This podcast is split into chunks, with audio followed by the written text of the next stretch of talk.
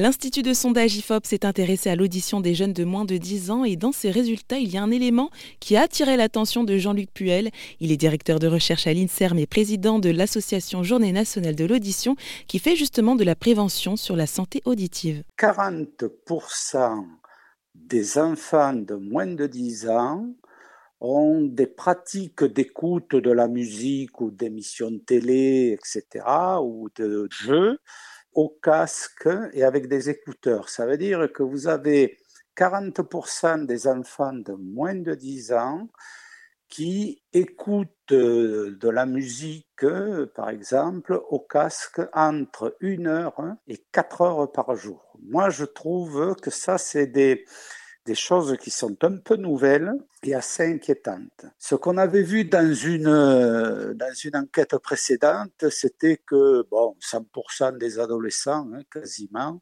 avaient des smartphones. évidemment, quand on a un smartphone, euh, on a des écouteurs et on écoute de la musique euh, en longueur de temps. Donc on s'était, on s'était inquiété, mais là, il semblerait quand même ait un, petit shift hein, et que ces, ces pratiques d'écoute commencent à, ben, atteindre les enfants de, de, moins de 10 ans. Et pour moi, c'est assez inquiétant. Mais alors pourquoi est-ce que c'est inquiétant et, et, beaucoup en termes d'écoute pour les jeunes? La première des choses qu'il faut vraiment réaliser, c'est que l'oreille des, des, enfants est beaucoup plus fragile que celle de l'adulte. C'est-à-dire que jusqu'à 7 ans, euh, cette oreille, euh, elle est toute neuve, hein, elle commence à fonctionner, etc. Et donc, euh, un son qui peut être traumatisant, qui n'abîmerait pas l'oreille d'un adulte, peut abîmer l'oreille d'un enfant. Ça, c'est la première des choses. La deuxième des choses, c'est que le conduit auditif des enfants est beaucoup plus petit.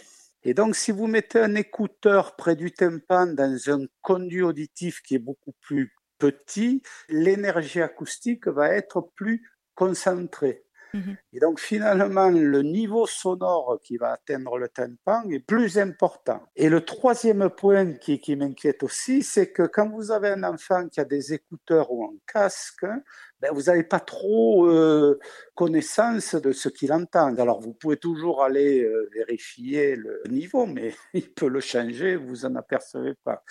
Donc je trouve que euh, alors je dis je dis pas qu'il faut pas que les enfants euh, écoutent leurs émissions favorites euh, avec un casque, mais je pense qu'il faut être vigilant quand on est parent et que 4 heures ça me paraît beaucoup. Voilà. Et justement, qu'est-ce qu'il faudrait? Ce serait une heure par jour, moins d'une heure par jour? Qu'est-ce que vous préconisez? Ben, moi, je pense déjà qu'une heure par jour, c'est assez raisonnable. Hein. Bon, euh, ça me paraît du bon sens. Et eh ben, qu'est-ce que vous pourriez alors donner comme recommandation euh, pour prendre euh, soin de la santé auditive des jeunes? Alors, la première prévention, hein, c'est d'éviter les sons forts. Et Dieu sait si il y a beaucoup d'endroits réservés aux enfants où les sons sont trop forts.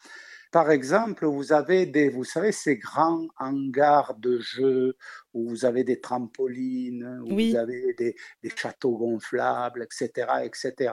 Donc ça, c'est des lieux clos où il y a des dizaines et des dizaines d'enfants qui crient. Et un enfant qui crie, il, il peut crier jusqu'à 110 décibels. Vous voyez donc le bruit que ça peut faire. Donc quand vous avez passé deux heures dans ce genre d'endroit, euh, c'est pas bon pour l'oreille de nos enfants. Donc là, ce que je conseille, c'est, je dis pas, faut pas aller au concert, faut pas aller dans les aires de jeu. Je dis, il faut se protéger les oreilles. Il faut mettre un casque anti-bruit ou faut mettre des, des bouchons d'oreille. C'était Jean-Luc Puel, directeur de recherche à l'INSERM et président de l'association Journée nationale de l'audition.